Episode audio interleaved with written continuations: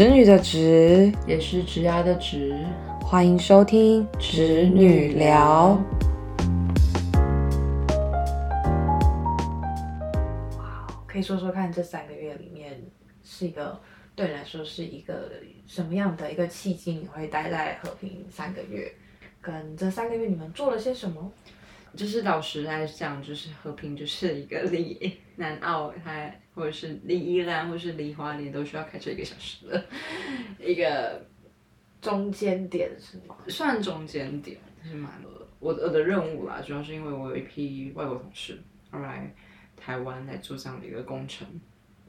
那我其实比较像是做翻译，但到后面就是整个介入很多的协调跟沟通，去 take care 他们的一些生活。那在案场上的很多的一个需求，再加上就是因为我的角色有点像是你要说保姆嘛，你必须要去照顾他们的需求。那当今天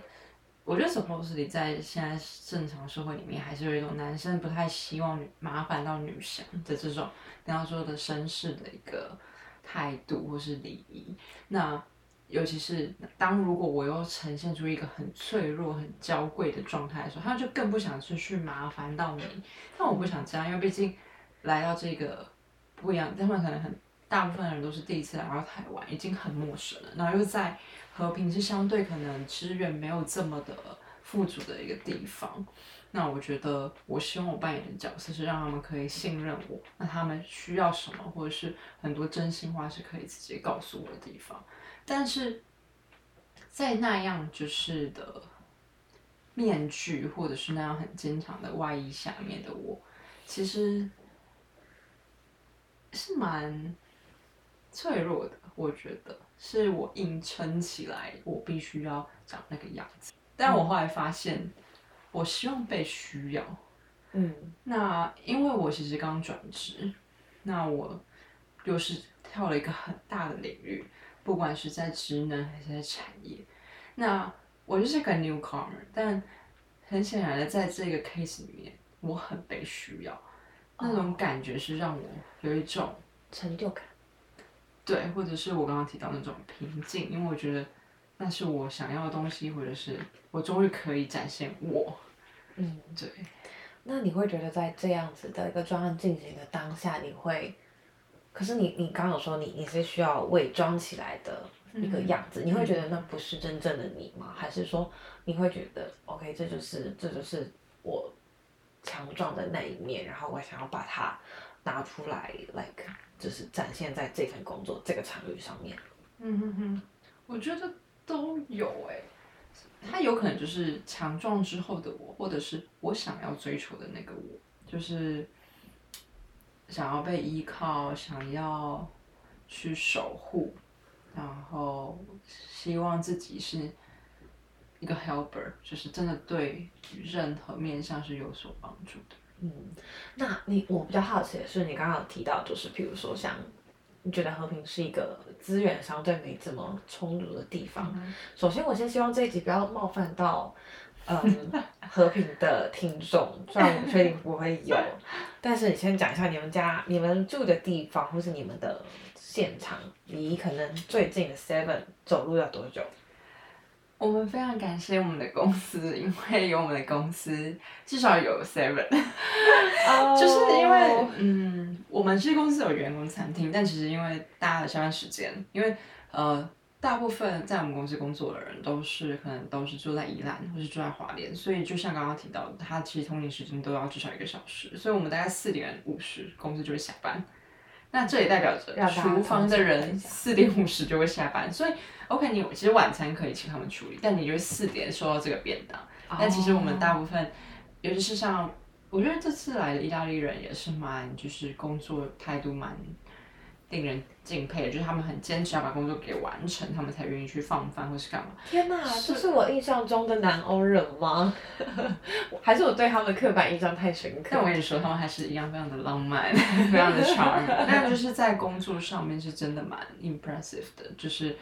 他们很坚持要把工作做完。所以你想想看，你八你做到八点。那回回头看了看那四个小时前的便当，你应该会觉得哦，我很没有食欲。那加上因为那个地方就是刚刚讲的嘛，因为大概四五点大家就离开那个现场。其实村子大概就是六点，最多到七点，很多都都没有在嗯，营业了，所以其实就大家能去的地方就是 Seven，、但 Seven 就是。你很难就是持续就是靠 Seven 来过活，其实是非常难的。嗯嗯嗯。对，我你刚刚讲这段经历，我就想到了自己之前在环岛的时候，我在台东的一个村子做停留，那个地方叫大武村。嗯哼，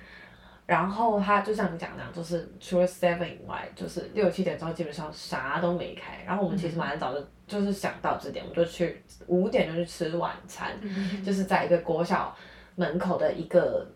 面摊，然后他就有卖炒面、炒饭、拉汤这样，我们就赶快去吃一吃，然后就开始晃，然后晃一晃，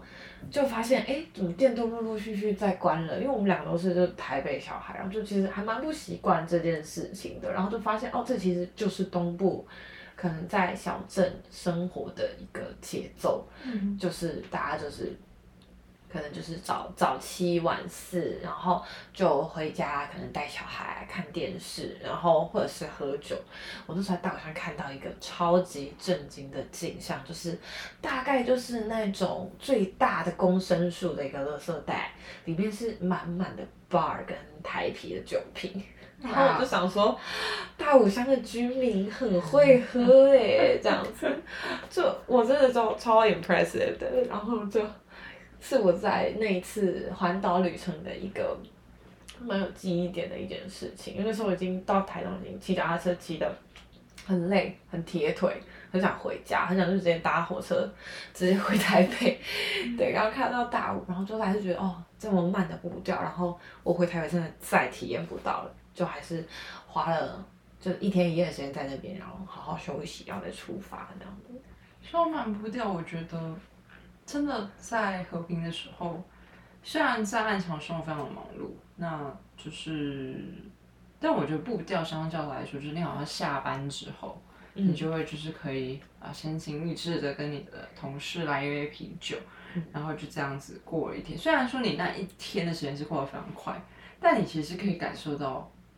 有时候台北的生活没有办法感受到的那种从容的感觉，嗯，或者是那种很惬意的感觉，真的有种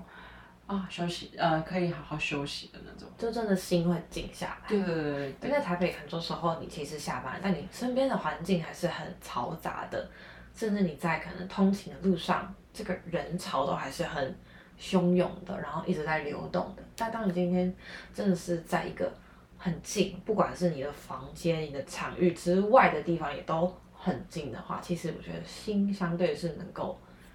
静下来，然后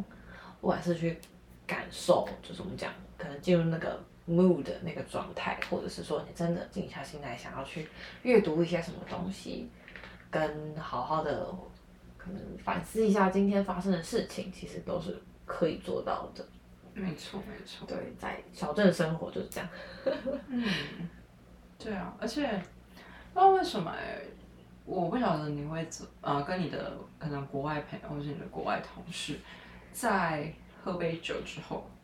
你们谈的内容是什么？就是比如说我在很多时候在台湾的话，喝完喝了酒跟同事聊的内容，好像就是一直在工作。工作永远都是在 complain complain complain 主管玩 complain 客户，但是其实跟就是外国同事的这个小酌是非常的快乐，就是就会聊一些很微不足道的东西。他们甚至会，因为他们可能 maybe 代表不同的城市，然后他们就会开始比较说我的城市比较优，他的城市比较优，或者是怎么样。他城市太烂了，like shitty town。对，然后你就会觉得。天哪，就是这些小不隆咚的事情，他们就会觉得很开心，因为我们好像就只会聊一些就是工，一直围绕在工作、工作、工作。最近客户有没有一些很奇怪的状态啊？然后有很奇葩的客服啊，然后阿 D 怎样啊？没错。对，其实台湾人我觉得相对就是我们讲亚洲人的奴性，我觉得相对是比较强一点。对，就是好像我们真的脱离不了工作。嗯。所以我就觉得跟他们聊天其实真的蛮有趣，那就会透过这样的聊天，就是会更加算是了解他们的一些文化，因为其实他们很多都是像是专案团队过来，但其实他们在来之前可能没有 co work 过，但可能就是因为这样的一个交流，就是大家会比较的。他们会不会连就是台湾都没有很认真的了解过台湾是有什么样的地方，有什么样的文化，什么样的语言，什么样的生活的模式这样子？其实老实说，真的不容易，因为我们那时候在呃暗场的工作，大概就是礼拜一到礼拜六，那礼拜天基本上我们还是会去工作，就是我们愿意就是 no pay，但我们还是会去上半天。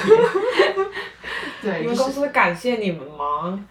我觉得这是跟产业有点关系，因为其实能源业最近可能因为像是呃减碳的议题啊，或者是像前前的 COP 二十七，其实能源业好像算是算走到比较前面的一个产业。你的意思说一直在往上升的需求是在往上走的状态？对，而且其实算当然是因为应该是说，我觉得能走能源业的人都算走在比较前面，尤其是技术面的人，他们会一直不断的想要往前往前往前。哇哦，对，然他后们几岁？平均年龄 Pick a guess. Pick a guess. I'm gonna go with 35. 我觉得就是在三十五上下，因为其实他们要有一点工程背景，然后到能够来出差的一个成熟度，就是这个在职场上面，我觉得需要相对的是能够应对进退，再就是他对技术上面的这个门槛会再相对可能高一点。嗯嗯嗯其实差不多，但其实大部分就是像二二八二九，但他其实他们其实就已经有五四五年的工作经验，都是在这个领域。都是在这个领域，那他们算是很 focus 的那种。对，然后其实他们这样子，其实算是已经在这个产业很 focus，来到这边这个工作量还是大到你们需要一个礼拜七天都在暗场。应该是说，我觉得能源或者是像这样子的一个嗯比较复杂的一个工程，他们会更加的谨慎，会不断的测试，他们会把握任何可以测试的一个机会，他们不想要有任何的 miss。那如果遇到有一点的问题，他们都想要理解，确保它不是往最大的发根，去走，因为毕竟它还是一个大家很陌生的一个产品或者是工程，所以尤其是 maybe 可能在国外大家非常的熟悉或者是比较上轨道，但在台湾又又尤其是我刚刚提到的，相对资源没有那么充足的情况下。真的很不允许发生任何意外，比如说，坦白说，如果在我们最忌讳就是有人在暗场受伤，因为他不管是到宜兰还是到花莲都需要一个小时，是 there's no help。所以真的就是安全第一，非常非常重。所以撇除掉就是不能受伤，对受伤这件事情是零容忍这件事情之外，嗯，你觉得在花莲的这一趟算是一个出差嘛？嗯，所以你刚刚有讲到，就是可能花莲的出差这趟是你最坚强，跟你最想要看到自己的嗯哼，这个样子。那可能对你在明开启可能明年度的一个工作吧，你觉得会有什么样的一个影响？嗯，我觉得其实我们明年可能会有一个计划，就是说，但有可能的。这个真的是可以 expose 吗？你这个是可以聊的吗？要先确定公司的保密条款，嗯我不要等下发出去了，你你被人家那个 ban 掉。我是听说有一种叫做吸引吸引力法则，就是当你讲出来的话，那件事情它实现的几率就有百分之六十。那我希望它实现，那我就讲吧。反正我跟我没有 announce 我们 from 哪里，对不对？反正如果明年好像有可能会有一个机会，就是我们可以做交换。那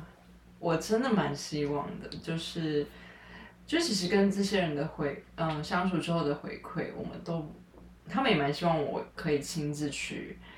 看看他们那边的暗场，对不对？对对对，或是他们的参与他们的专案，也许彼此更加了解，可以互相的去真的是做合作。因为毕竟我这次 join，但其实我不是负责在这一个不同呃这一个负责的部门里面，所以其实当然看到面向很广，但嗯，如果一起共事的话，可能那个深度就会更加不一样。不知道听到此刻的听友们有没有想对宇宙许下的心愿呢？快来留言告诉我们吧。